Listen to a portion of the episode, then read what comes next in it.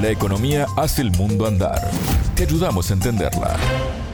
Bienvenidos a Contante y Sonante, el espacio de economía de Sputnik. Desde Montevideo los saluda Alejandra Patrone. Me acompaña Natalia Verdún. Natalia, ¿cómo estás? Bienvenida. Muchas gracias, Alejandra. El presidente cubano Miguel Díaz Canel visitó cuatro socios comerciales de la isla días atrás y en este Contante y Sonante analizaremos algunos de los resultados de esa gira. El tema.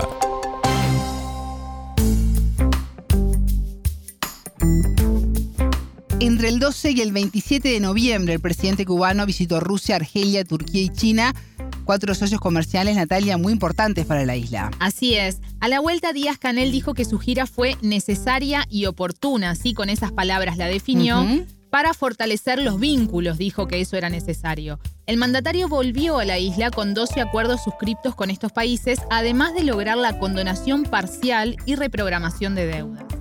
Cuba atraviesa una grave situación por el deterioro de la liquidez externa y la alta inflación, y esto se refleja de varias maneras en el país, por ejemplo, en el desabastecimiento y el deterioro del sistema electroenergético, un aspecto que ha sido central en esta gira del presidente Díaz Canel.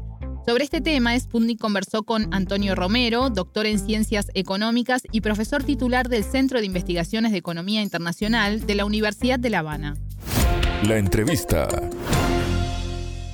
Una de las características que han tipificado y que hoy día explican la, profundidad de los problemas económicos de Cuba de hoy día es que hemos tenido muy bajo nivel de acumulación de capital. ¿Qué quiere decir? Que la capacidad de invertir de la economía ha sido muy reducida y eso genera un ciclo vicioso en el sentido de que tú no inviertes y por lo tanto creces menos y al crecer menos son menos los ingresos y por lo tanto menor la capacidad de generar ahorro para invertir. Entonces la economía cubana ha tenido un largo periodo de más de 15 años de muy bajos niveles de crecimiento de la inversión y eso es mortal en términos económicos. Porque en última instancia inhibe la capacidad de crecimiento futuro de la economía porque tú no creas más capacidades, no sustituyes maquinaria vieja por nueva, no generas nuevas infraestructuras y eso, eso es, eh, digamos, en términos macroeconómicos clásicos se dice que la inversión es, digamos, el elemento más dinámico del crecimiento de la demanda. Natalia, me quedé pensando en algo que dijiste. Cuba logró que se le condonaran deudas. Así es, uno de los países con los cuales se alcanzó ese acuerdo fue con Rusia, y eso es relevante porque existen proyectos de inversión que no se habían logrado concretar hasta el momento. Si no se destrababa eso, es muy poco probable que puedan haber un incremento de las relaciones comerciales, porque hay una relación directa entre comercio y finanzas en todo tipo de transacción económica internacional. Entonces, eso me parece que fue importante. Pero además, hay que tener en cuenta también que en el caso de Rusia, Rusia eh, es un país muy importante también para Cuba desde el punto de vista de determinados proyectos de colaboración que permitirían el relanzamiento de sectores importantes industriales de Cuba y que necesitaban, pareciera ser también el arreglo en términos de, deuda que teníamos con ellos para que, digamos, esos proyectos avanzaran. En el caso de Rusia, es muy importante tener en cuenta que hace ya como cuatro o cinco años se había anunciado que como parte de los acuerdos de cooperación económica Cuba-Rusia, Rusia eh, había, eh, digamos, decidido un financiamiento a mediano plazo a Cuba de alrededor de unos 2 mil millones de dólares que estaban en lo fundamental dedicados a programas de, digamos, modernización de unidades muy importantes, las dos más importantes centrales termoeléctricas cubanas. Además de todo lo que también se había hecho y se había acordado y se había avanzado en términos de la modernización del ferrocarril, que eso también tiene que ver con Rusia, y después también con el tema antillana acero, que era la siderurgia más importante. Pues esos tres sectores, digamos, estratégicos estaban asociados a cooperación, programas de colaboración conjunta entre Rusia y Cuba. Ese acuerdo existía, pero que ese acuerdo, como todos los acuerdos, exigía que Cuba pusiera una parte de ese financiamiento y que por las restricciones financieras de Cuba no se habían podido poner. Como decíamos, Díaz Canel también estuvo en China, país que informó una donación de 100 millones de dólares para utilizarlos en prioridades sociales. Lo importante en el caso de China es que parece ser que la visita permitió eh, avanzar mucho más en términos de impulsar la diversificación de las interacciones económicas con China y se habló del el turismo, se habló de, de, la biotecnología, donde hay un amplio recorrido de negocios conjuntos entre Cuba, el grupo BioCuba Pharma y entidades chinas, y por supuesto eh, el tema de dinamizar el intercambio comercial con China, que es muy importante. En el caso de China hay que reconocer también que como parte de la visita eh, se decidió eh, un crédito de 100 millones de dólares, muy importante para Cuba ahora la restricción de liquidez que tiene, que de acuerdo a las autoridades nacionales va a ser utilizado para las prioridades más importantes de la población cubana. Hay muchas dificultades, pero yo diría, en el caso particular de Cuba, yo como economista te diría, si a mí me dicen cuáles son tres o cuatro problemas que son los esenciales, que no resuelven todos los problemas de economía, pero que sí son esenciales, porque ellos resolverlos es muy importante desde el punto de vista social y también político, pero además porque destraban muchos de los otros problemas que se han venido acumulando en la economía. Yo diría, primero, todo lo que tiene que ver con la inversión en el sector agroalimentario y la producción de alimentos. Eso es clave.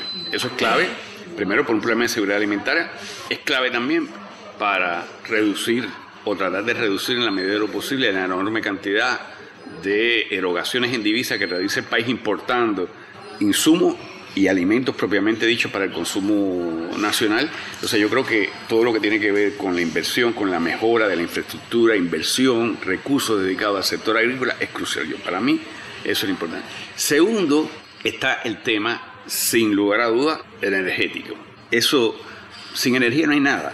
Hay problemas ahora que nosotros tenemos incluso en la conservación de alimentos que se producen en el país, a pesar de los limitados niveles de producción agrícolas del país, que se están perdiendo porque al no haber electricidad, evidentemente hay problemas con la cadena de frío. Al no haber electricidad, se caen los niveles de rendimiento agrícola e industrial eh, de todos los sectores. Entonces yo creo que el segundo elemento, sin lugar a dudas, es el, el tema energético. El tercer tema, que quizás es mucho más etéreo para ti, pero que a mí me parece que es muy importante, es que urgentemente se necesita la implementación de un programa de estabilización macroeconómica en el país que atienda el tema inflacionario. Eso es un tema muy complejo, pero no hay ningún programa de estabilización macroeconómica que no cuente con un mínimo de recursos que sirva de base para apoyar la estabilización macroeconómica, que es un, tema muy complejo, pero sin el cual nosotros no tendríamos las condiciones macroeconómicas indispensables para pensar en crecer y desarrollar. Yo creo que ese es el tercer, el tercer eh, gran tema. Romero habló del sector energético que tiene grandes problemas en Cuba. ¿Qué novedades hay, Natalia, en ese tema luego de esta gira? Bueno, son varias. Por un lado, se reforzó el acuerdo con la compañía turca Karandenis Holding, que ya trabaja en Cuba con una central flotante para la generación de electricidad. Y por otro, Argelia, país que también condonó deudas, donó una planta de energía solar, entre otros aspectos que Romero nos comentó. Se va a establecer un, digamos, eh, un suministro, digamos, confiable, permanente, a largo plazo, de combustible desde Argelia a Cuba. Además de eso, digamos, hay la idea, y que es un tema central en Cuba para resolver estructuralmente los problemas, ¿no? Y es tratar de diversificar las fuentes de generación de electricidad de tal forma que transitemos hacia una generación de electricidad que sea menos intensiva en generación de electricidad a partir de combustibles fósiles e ir hacia una generación de electricidad en la cual la participación de fuente de energía alternativa sea mayor. La idea, tú sabes, que era hasta el 2030 llegar por lo menos al 24% de la generación de electricidad en Cuba, que fuera por la generación sobre la base de eh, fuentes alternativas de energía. Bueno, en el caso de Argelia parece ser que hay una propuesta también de que contribuirá al desarrollo, digamos, de eh, una planta de generación de energía sobre la base de energía alternativa, que eso también es positivo y complementa, digamos, este, este esfuerzo que se ha hecho. Hasta aquí la entrevista con Antonio Romero, doctor en Ciencias Económicas y profesor titular del Centro de Investigaciones de Economía Internacional de la Universidad de La Habana. Muchas gracias, Natalia. A las órdenes. Hasta aquí con y Sonante. Pueden volver a escuchar este programa por sputniknews.lat. Contante y Sonante desde Montevideo.